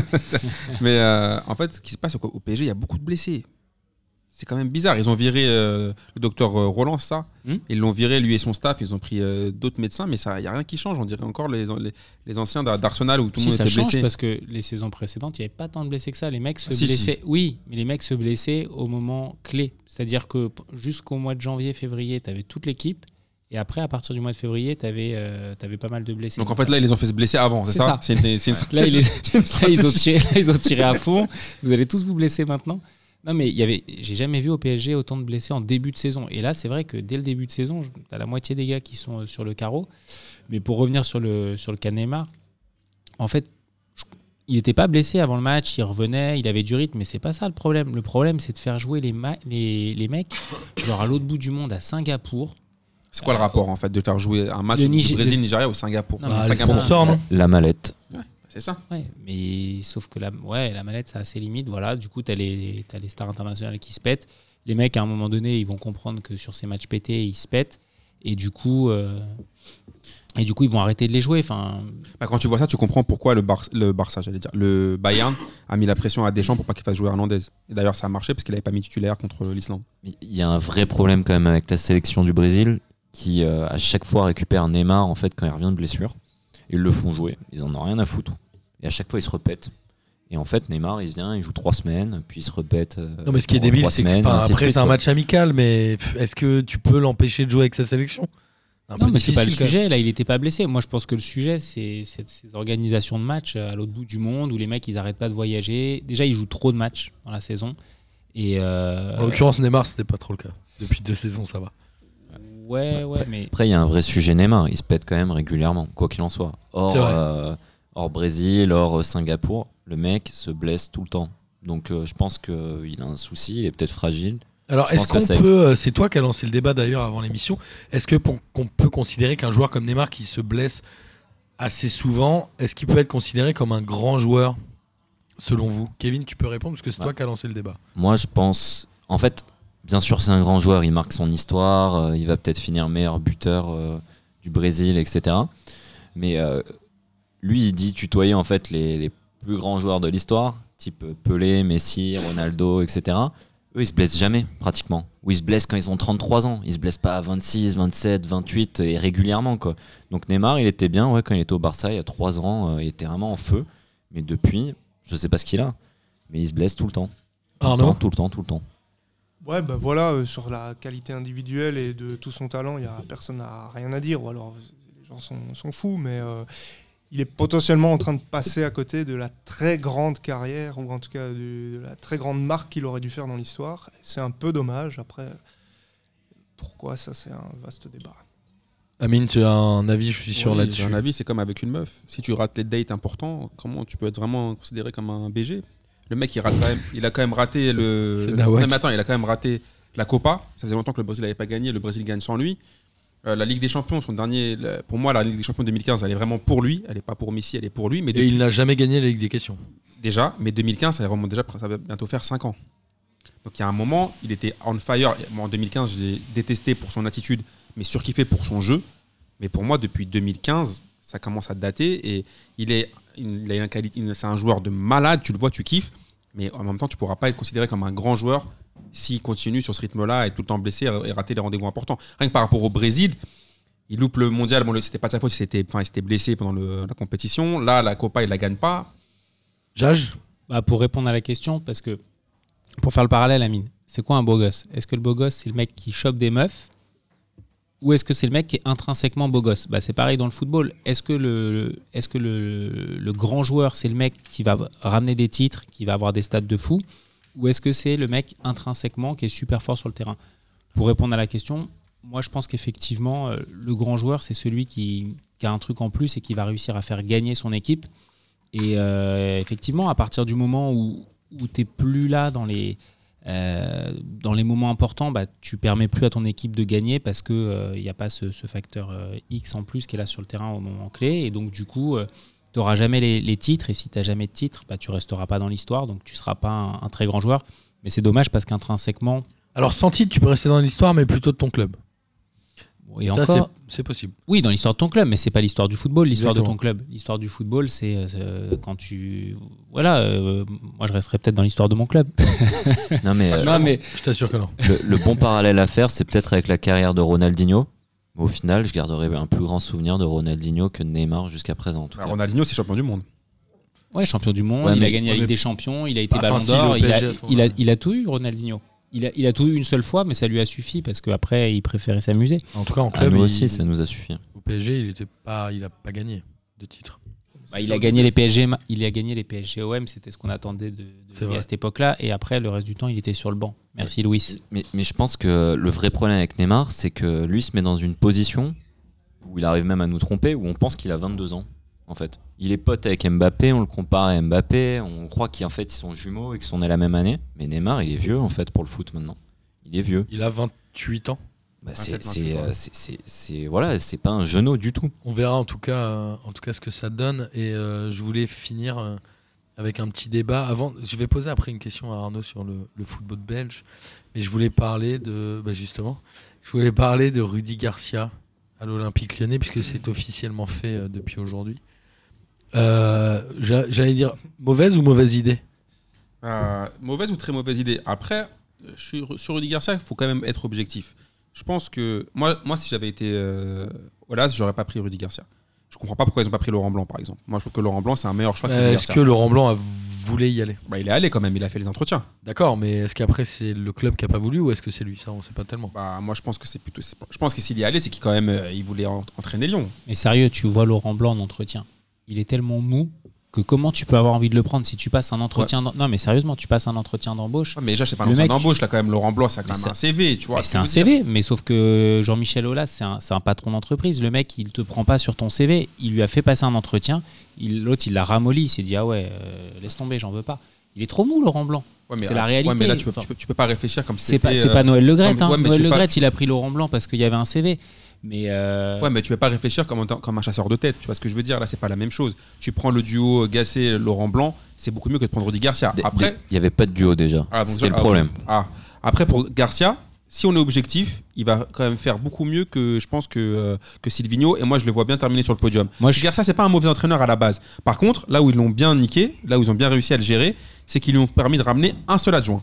Un ou deux adjoints. Moi- Alors qu'à Marseille, quand il avait re-signé, il avait re-signé 6 ou 7 mecs avec lui. Et le recrutement. C'est peut-être ce que Blanc avait réclamé. Et, aussi. et- et son recrutement avait été moisi, il avait décidé du recrutement. Et je pense que là, Juninho, il, en- il est déjà en train de lui préparer un, un petit piège comme ça, un petit traquenard, un petit guet-apens au cas où, euh, pour euh, le faire tomber en mode euh, Fort Boyard. Mais euh, je pense que c'est- sur cette saison, ça va être un bien. petit guet-apens pour le faire tomber en mode Fort Boyard. Ah oui, tu sais, Là, il je va tomber dans une trappe comme ah, comme ça, comme Tyrolien comme ça. ah, il, fait- il va tomber en fin de saison. Tyrolien, c'était le juste prix, c'était Ouais, pas mais- Fort Boyard. Ah, Tu m'as compris, il va, il va- il va glisser sur une pente savonneuse en fin de saison. Et là où ils ont été malins, c'est qu'ils l'ont fait signer que pour un an et demi. Du coup, là, il vient avec un seul adjoint. On verra, mais au moins pour moi, là-dessus, c'est des. Donc plutôt pris pour une transition peut-être que Blanc aurait moins accepté d'être là. et pour une après, je trouve quand même c'est moins pire que. À un moment, j'ai entendu Gourvenec. ce que j'allais dire. Franchement, moi, je suis Olas. J'ai le choix entre Blanc, Gourvenec ou euh, Garcia. Le plus convaincant, c'est Garcia. Parce que, il- parce que, non, mais parce que tu parlais, tu parlais à la fois de CV. Donc, il a un CV. Le mec, il a eu des résultats à la Roma. Il a été à Marseille. Il connaît le championnat de France. Gourvenec, il n'a pas fait de grand club. Il n'a pas d'expérience derrière lui. Et là, Lyon est en situation de crise. Donc, ils ont besoin d'un mec qui a un peu de charisme. Et du coup, euh, sur ces trois-là, le seul qui a... Il est, il est à Caen, il est à Caen. Il est à Caen, ouais. Mais, euh, Non, il y avait Comboiré sinon. bah, il est parti à Toulouse. à Toulouse, ouais. Mais, Je crois que Duprat. J'aime il a bien le seum. Comboiré en vrai. Duprat, il a dû signer à quand Il a dû se dire putain. mais, mais pour moi, il y, a C'était fait un- pour l'OL. il y a un vrai sujet. En fait, je comprends pas trop la politique de Lyon. Euh, Ils ils ont pris Juninho, il vient avec Civilino. Ok, moi, j'en sa- je savais pas ce qu'il valait. Personne savait ce qu'il valait. Et là, en fait, Olas, euh, c'est lui qui a repris la main. Concrètement, euh, C'est il, sûr. il se remet en fait sur du, des valeurs sûres pour lui, en tout cas. Ça veut pas dire que Garcia va réussir, mais je pense pas qu'il va se planter. Et en fait, on repart sur un cycle. euh, il aurait pu reprendre Genesio, c'était pareil pour moi, en fait. Bah, le truc, c'est que pour moi, Ola, je le vois un peu comme Don Corleone. Don Corleone, il voulait se retirer, il était vieux en mode Marlon Brando, il voulait laisser un peu la place au, au fiston. Et il a vu que son fiston, Fredo, là, il, a- il faisait pas l'affaire, en fait. Du coup, il s'est dit, putain, il a pas les épaules. Du coup, je suis obligé de reprendre la main. Parce que clairement, c'est lui qui a repris la main. Euh, clairement. Et je pense qu'il a voulu se retirer trop tôt et que Juninho, il a pas de charisme, mon gars. Il a fait, il a fait que des mauvais choix. Quand je, quand je regarde l'image là à l'aéroport, là, vous vous souvenez de l'image à l'aéroport? On dirait qu'il chercher un, un- un- son fils qui est en colo, là. Avec son sac à dos comme ça, ses lunettes, tête de victime. Ah, Je, je pense pas qu'il se soit retiré trop tôt, mais en fait, plutôt hyper rapidement d'un coup. Et euh, je trouve que c'était ça qui était bizarre. C'est en gros, le gars, on dirait qu'il a la main sur tout, et d'un coup, il dit à Juninho Bon, vas-y, fais ce que tu veux maintenant. Et puis c'est comme avec une meuf. Hein. Quand tu jamais se retirer trop tôt. Ouais, je savais que t'allais là. Non, mais alors là, les gars, c'est- c'est clairement. Euh, Putain, c'est clairement non validé. Là. Je sais vraiment pas quoi vous dire. Celle-là, c'est Jage, hein. celle-là, je suis pour rien. Franchement, vous Tu m'avez. m'inspires, Amine. Vous m'avez déprimé euh, sur cette fin d'émission. En tout cas, on va voir ce que donne euh, Rudy Garcia à Lyon. On verra ce que peut donner Camboiré à Toulouse, mais Non, ça, par contre, c'est un vrai coup de gueule. ça fait un petit moment qu'on dit que faire de la confiture dans des vieux pots euh, en, en Ligue 1, il faut attends. refaire, il faut, il faut avoir des idées. Écoute-moi bien. Je pense que Comboiré ne l'est pas, Dupraz à Caen. Mais Dupraz, il doit avoir le seum parce qu'il y a, y a plein de postes qui se sont libérés après lui. Après, on en parlait avec Arnaud et, et je sais plus si Kevin t'étais là avant l'émission. Mais on se disait, ça fait combien de temps que trois entraîneurs, parce qu'on le rappelle, il y a Gislain Printemps, Casanova et Silvino, se sont fait virer avant la Toussaint Je n'ai pas le souvenir en Ligue 1 qu'il y ait eu trois mecs virés à la 9 journée. Ah, J'avoue, c'est vrai. Mais après, moi, ce qui me vénère en Ligue 1, c'est que si tu as été entraîneur une fois, après, t'es- toute ta vie, tu vas entraîner. C'est un truc de consanguin, la, la Ligue 1. L'autre, il est, il est à- le Camboire, il a fait n'importe quoi avec Guingamp. Ah, Regarde celui de Bordeaux là. Tu les oublies ceux qui ont disparu. Qui a oublié Qui a disparu Celui de Bordeaux qui a fait Sochaux, Bordeaux. Ah non, Gilles- mais lui, il a disparu parce que si lui, il était, était malade ou quoi Arnaud, un- Et lui, il est devenu représentant pour l'Exomil. laisse Arnaud parler. Comme Boiré, sa première saison à Guingamp, c'était pas mal, et sa deuxième saison se passe assez mal, mais c'est un concours de circonstances. Et son premier match où ils se font martyriser par Paris, euh, ça fonctionnait vraiment pas si mal. Et ensuite, c'est la descente aux enfers, et il a pas réussi à confirmer. Mais c'est À Dijon, c'était pas ouf. hein. non, Dijon, c'était clairement pas ouf. Bon, voilà. Mais c'est pour ce genre d'équipe-là, je pense pas que ça soit nécessairement un mauvais entraîneur. Donc, Ah, pour Toulouse? Ouais, Non, non, c'est plutôt un bon choix, mais Mais- c'est juste mais en, que... quoi, il- en quoi il va être. C'est une valeur ajoutée par rapport à, à Casanova? Non, mais, changer, euh, quoi. ah, Ouais, c'est un peu le choix par défaut, quoi, peut-être un peu. Mais Voilà. reprendre Casanova à la base à Toulouse. Déjà, voilà. C'était. non, mais franchement, genre. Ça faisait un an et demi qu'il était là. Enfin, il Non, était mais arrivé, c'est- une, blague. Enfin, t'es supporter toulousain, tu, tu te pends globalement. Tu Ouais, vois tu- tu Casanova, vas- tu te pends. Tu vas au rugby si t'es supporter toulousain. Ouais, Je pense. Ah oui. ouais, clairement. Moi, j'aime bien Toulouse. Non, Voilà. t'aimes bien Gradel. Ouais, Ouais, j'aime- arrête, arrête de nous arnaquer. c'est pas la même chose. Alain. En tout cas, voilà, on verra, on verra un peu ce que ça va donner. Et avant de terminer cette émission, je voulais demander à Arnaud s'il regardait le- la Jupiler League. Pas du tout. Genre, genre pas Moi, c'est du franc tout. direct. Du tout, du tout. du tout. Parce qu'un jour, j'ai rencontré un Belge qui disait 90, 70 et tout comme toi.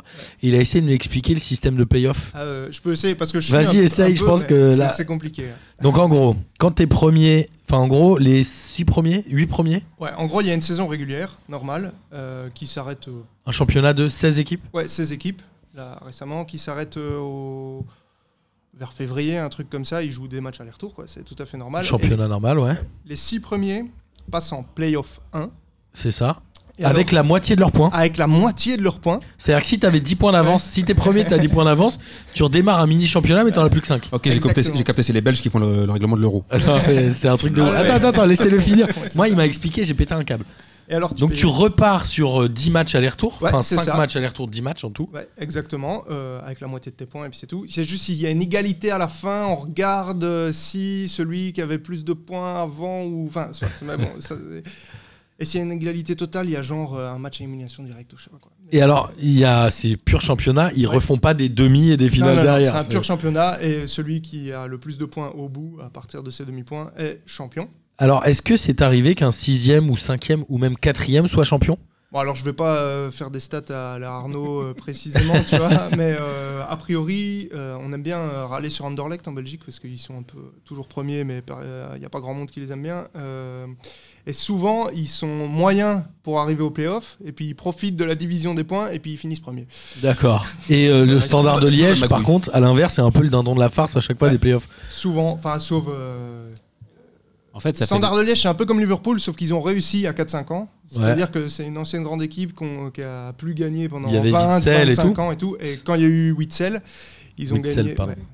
Euh, Witzel, De Four, euh, Fellaini, euh, ce genre de trucs. Là, ils ont gagné, donc ils ont un peu Des tué chevelus, le sort. Et c'est qui l'entraîneur C'est encore Prudhomme, non Euh, bah, c'est maintenant Prudhomme, parce qu'il était à, Ouais, à Bruges avant, à l'époque Meunier, là. Et puis ensuite, il, a été euh, annoncé en Belgique pendant X temps, et puis on a eu Martinez. Moi, j'ai une question. Pourquoi, ils font ça Meunier, en fait. Bah, moi, j'aime bien, il vient d'Ardennes comme moi, donc euh, pourquoi ils font ça font Parce ça que le championnat belge, il fallait refaire un peu d'attrait, ce genre de choses, non Ouais, c'est ça en fait, c'est pour euh, essayer de booster les droits TV et donc créer. Parce que la Belgique, c'est un tout petit pays. Ouais, c'est ça Ah bon surtout. Donc, ouais. donc, ok, t'as les deux, trois grosses villes. Bruxelles, Liège, euh, Charleroi, euh, Anvers, et encore, ils ont des équipes complètement pétées, et Bruges. Et puis Gand et Genk. Enfin, c'est vraiment des toutes petites Ouais, équipes. Et puis le reste, c'est. euh, c'est du niveau plus bas que Ligue 2, c'est des toutes petites équipes et donc euh, ça intéresse pas grand monde en fait. Les... Et donc en se disant, en faisant des playoffs, on va multiplier les matchs théoriquement entre les grosses équipes, le, le top 6, Ouais, c'est ça. et ça, ça sera plus intéressant. Et en soi, c'est pas inintéressant à regarder. Enfin, moi je suis pas trop de vite fait de loin, je peux comprendre, mais voilà. Le problème, c'est surtout. C'est pour pas inintéressant, mais lui, il regarde pas. Ouais, c'est ça. Ça, c'est autre chose, parce que moi je suis quasiment que la Ligue 1. Mais ça, Ah, un ami de P2J. Et Arnaud, il m'a dit qu'il nous écoutait depuis la première année grâce à Bastien. Et globalement, les Arnaud Belges, ils des suivent plus quoi Ils suivent la Jupiler League ouais, ou ils les- suivent la Jupiler. League principalement. C'est assez rare des gens qui suivent la Ligue 1. en- Moi, je dois te le dire, je suis allé voir un match à Anderlecht, mais je savais pas que tu les détestais. Bon, moi j'aime personne. euh, Moi, je suis un Moi, c'est hater. réglé aussi, Moi, c'est mais réglé. voilà, quoi. Mais il y a un petit côté fascinant et euh, j'ai très envie. T'habites dans quel coin, toi, en Belgique? À Bruxelles maintenant. À Bruxelles. Moi, j'ai très envie d'aller voir un match euh, du Standard. Ah, moi j'aimerais bien aussi, ouais. Ah, tu y es jamais allé? Non, j'ai jamais été, mais j'ai jamais fait trop de matchs en Belgique. Ah ouais, t'aimes vraiment pas le football les belge. steaks en fait. J'ai été plus souvent voir Lille jouer que n'importe quelle équipe belge. en fait, Arnaud, cause- ah, Sous Rudy Garcia ou pas Lille? Euh, non, non, après. Non, non, Jeune surtout pour pas. aller à Lille. T'as Bah vu le- ouais, J'aurais pu voir un titre. Ça aurait été Non, non, bien. je suis René Girard et jamais ça. Bon merde. Aïe aïe aïe aïe aïe. Je pense qu'on a ramené le C'est pire. la Et, Jupiler League. et alors, euh, dernière question pour toi. Est-ce que t'avais le seum à la demi-finale de la Coupe du Monde Bien ou pas? sûr. Non, pas plus que ça. J'étais pas content qu'on perde parce que, comme d'hab, quand euh, ton équipe que t'aimes bien elle perd, euh, t'es pas content. Mais euh, j'aurais bien voulu gagner comme la France surtout. Donc j'avais pas, du- j'étais pas du tout. euh, ah, la France, elle mérite pas. Non, c'est ce qu'il fallait faire pour gagner. On a vu des Putain, on a trouvé le seul belge. Ah, Je On a le seul belge qui On a vu des est. vidéos de lui. il habite à la frontière. Ça s'explique. Mais bon, mais non, mais même mes potes qui habitaient à la frontière, ils ont un peu le seum, mais pas plus que ça. Faut- y a... Les médias en ont beaucoup fait. C'est les médias qui ont le seum, nous. on- Non, c'est Thibaut Courtois qui a C'est. Courtois. Ouais, ouais, Courtois et les joueurs, ouais, c'est vrai. Mais les Tu- médias ne devaient pas leur donner la parole. Tu penses quoi de cette génération de l'équipe belgique? Euh, Amine a souvent dit euh, dans cette émission qu'ils avaient un peu le melon. T'es d'accord avec ça ou pas? Euh, Il y a un peu des deux, ça dépend un peu. Les médias ont beaucoup le melon, et donc donnent beaucoup le melon. Courtois a le melon, mais ça, c'est vraiment euh, une problématique très courtois. Après, ça dépend les joueurs. euh. Bah, moi, je vais pas faire ma fine bouche. On est vraiment content d'avoir une génération pareille, et on se doute vraiment bien qu'elle va disparaître. Et voilà, après, probablement sans titre, mais ça, c'est pas très grave. C'est la vie. On verra l'Euro. qu'on a maintenant, quoi. On verra à l'Euro. Voilà, quoi. Ouais, bah, probablement sans de- titre. Il n'y a pas des jeunes qui poussent là derrière? Non? Bah, un peu. Bon, après, comme je dis, moi, je Torgan. suis pas trop le championnat belge. Je les vois. Alors, T'as oublié qu'ils s'en battaient les ou- Il a dit, il s'en Mais euh, Il aime personne. pas. Ça. On va probablement pas redevenir aussi nul que dans les années Kens.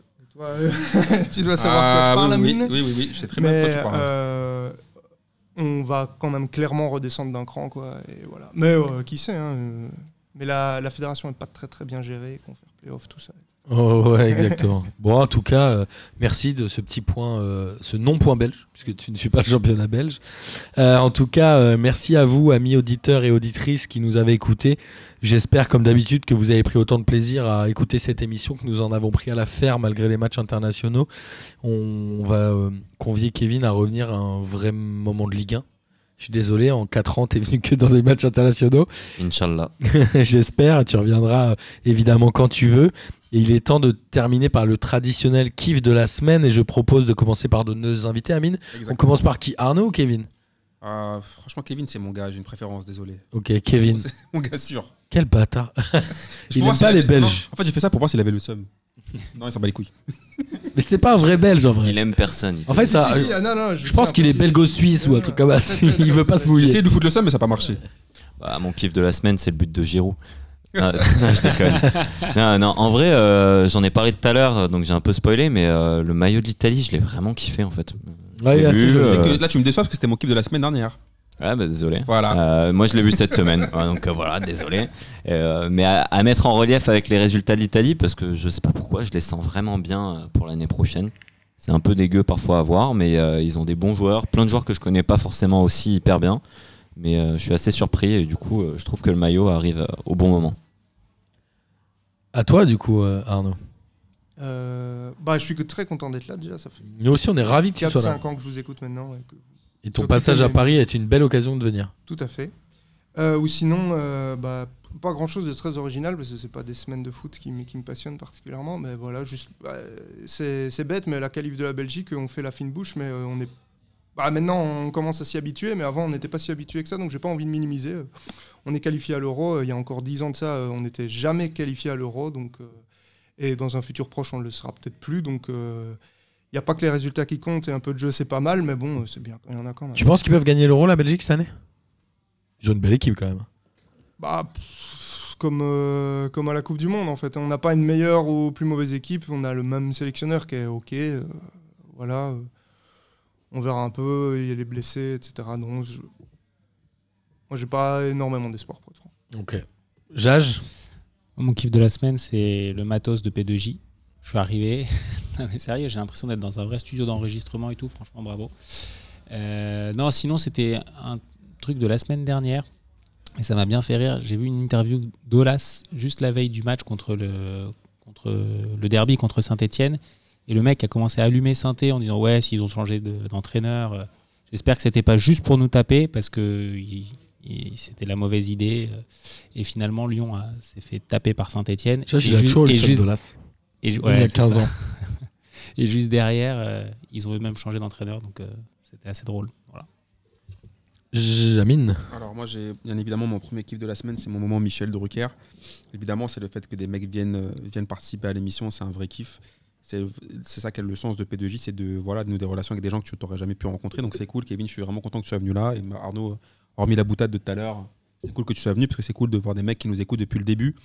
Venir participer, c'est sympa-. Et mon autre kiff de la semaine, c'est j'ai vu un truc sur Ronaldinho, puisque certains supporters du PSG m'ont écrit sur Twitter en me disant que j'étais trop difficile avec Ronaldinho. Et je sais pas si vous avez vu le reportage qui est passé ce- cette semaine sur RMC. Ouais. Et votre cher Ronaldinho, qui a une fresque euh, devant le Parc des Princes, a quand même raconté. euh, Paolo César raconte quand même une anecdote qui est juste incroyable et qui, enfin, qui est révélatrice du professionnalisme de Ronaldinho. C'est-à-dire qu'un jour, ils sont en déplacement, donc il est dans la chambre avec Ronaldinho. Paolo César est blessé. Et du coup, Ronaldinho lui dit Ah non, mais attends, mais si toi, tu joues pas, si toi tu te barres, moi aussi je me barre. Et du coup, Paolo César lui fait Non, mais attends, tu peux pas, toi, il y a un match demain, tu dois jouer. Il fait Écoute-moi bien, fais-moi confiance. Euh, moi, demain, je rentre avec toi à Paname. Il fait Maintenant, tu racontes quoi? Il fait qu'en fait, Ronaldinho, il s'est mis sous la clim pendant toute la nuit. Le lendemain matin, donc il a chopé la crève, qu'il est parti voir le, le médecin, qui lui a dit non, tu retournes tout de suite à Paname. Et Paolo César a dit ouais, franchement, c'était charmé parce qu'on rentre, on rentre à Paname. Et là, on arrive dans une salle, il y avait des meufs, de la tease et compagnie. Donc, les mecs du supporter du PSG qui adorent, qui idolâtrent Ronaldinho en disant ouais, lui, il nous a respecté, contrairement à Neymar. Ça, quand même, ça en dit quand même long sur un, un gars qui s'en battait complètement les reins du PSG, puisqu'il a préféré gérer, aller gérer des meufs juste parce que son poteau brésilien ne jouait pas le match avec lui. c'est ça la solidarité entre poteaux. Voilà, c'était mon kiff de la semaine. Bah, Ils les a gérés malades alors, les meufs. Hmm Il T'inquiète a- pas, pour, pour les meufs, il a pris un petit, tu vois, petit antibiotique, c'était c'était réglé direct. Moi, mon kiff de la semaine, j'en ai deux. Le premier, c'est Arnaud qui a dit euh, Batchou, en parlant de Batshuayi.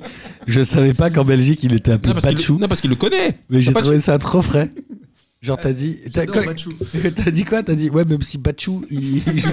Franchement, j'ai Ouais, en Belgique, on dit Bachou. Enfin, pas tout le monde. mais- j'ai kiffé parce que Batchou, je l'avais oublié et je me rappelle cette balle qu'il a dégagée dans le poteau à la Coupe du Monde et je me dis, c'est- quand même un putain de génie. Et tu sais qu'il me manque, moi, en Ligue 1, Batchou, j'aimerais qu'il revienne. Ah, mais moi, Avec ses même petits si sacs je suis à dos, content là. que ce soit à Chelsea parce que voilà, mais j'aimerais bien qu'il aille dans un club et qu'il joue un peu. Il est trop bien. Il faut donner du temps de jeu à Bachou. suis et- d'accord. et voilà. Il était fort Prenez-le. ce mec, je suis Mais d'accord. oui, non, mais en plus, il est fort. Mm. En vrai, il a des bonnes stats. Après, c'est peut-être pas euh, le meilleur attaquant. euh, Non, du il, ga- monde, il mais- gâte, il gâte beaucoup, mais à l'OM, il était bon. On avait quand même la tendresse pour lui parce qu'il mettait des buts, mais quand même, il gâte. Bah, il sait pas trop dribbler et tout, mais il a un sens du but. Il a un, Un sens sens- à il a un vrai sens du but. Sens du but Non, il a un vrai sens du but. Non, non, moi j'aimais beaucoup. Et mon Bah, dernier, c'est. euh, ouais, j'aimais bien. Mon dernier, c'est euh, le, le symbole de la P2J Family. Je crois que Slip va faire le prochain ticket, ticket de la SV Lasca. On en a Ça, parlé cool, aujourd'hui, il travaille dessus. Donc ça, c'est cool. Et on va essayer de monter un partenariat entre le Petit Dakarois et Chenvière-les-Louvres FC pour faire la veste d'entrée sur la pelouse du Chenvière-les-Louvres FC. Donc la P2J Family continue et on continue à travailler en soum-soum, comme tu pourrais dire. Euh, Amine, et en tout cas, si vous avez vous des idées de hors-série, Jason a proposé de faire un hors-série foot et jeux vidéo que nous allons euh, essayer d'enregistrer prochainement. Nous allons faire normalement la semaine prochaine un hors-série sur les futurs cracks du football où nous allons également parler des anciens cracks ratés. Comme Vous a- Batchou ou pas? Bah non, parce que Bachou n'est pas un crack raté, mais Comme Riquelme, en fait. je pense qu'il y aura du Marvin Genre, Martin et du. Ah, ouais. et du Jérémy Ménez et ce genre de choses. Et on a aussi euh, nos amis de, de- du compte Instagram de Futurs Cracks de football qui vont nous parler des, des cracks actuels qu'on ne connaît pas. Des cracks qu'on ne connaît pas. Bah ouais, Ils sont vraiment genre- très bien informés, ces nos collègues-là. Bah, ils regardent, euh, ils regardent des trucs, je sais pas moi. Ils regardent joue tout dans à Football Manager en fait. Peut-être on leur demandera. Mais c'est intéressant. En tout cas, voilà, on continue à, à essayer d'organiser des hors-séries. Donc, si vous avez évidemment des idées, n'hésitez pas.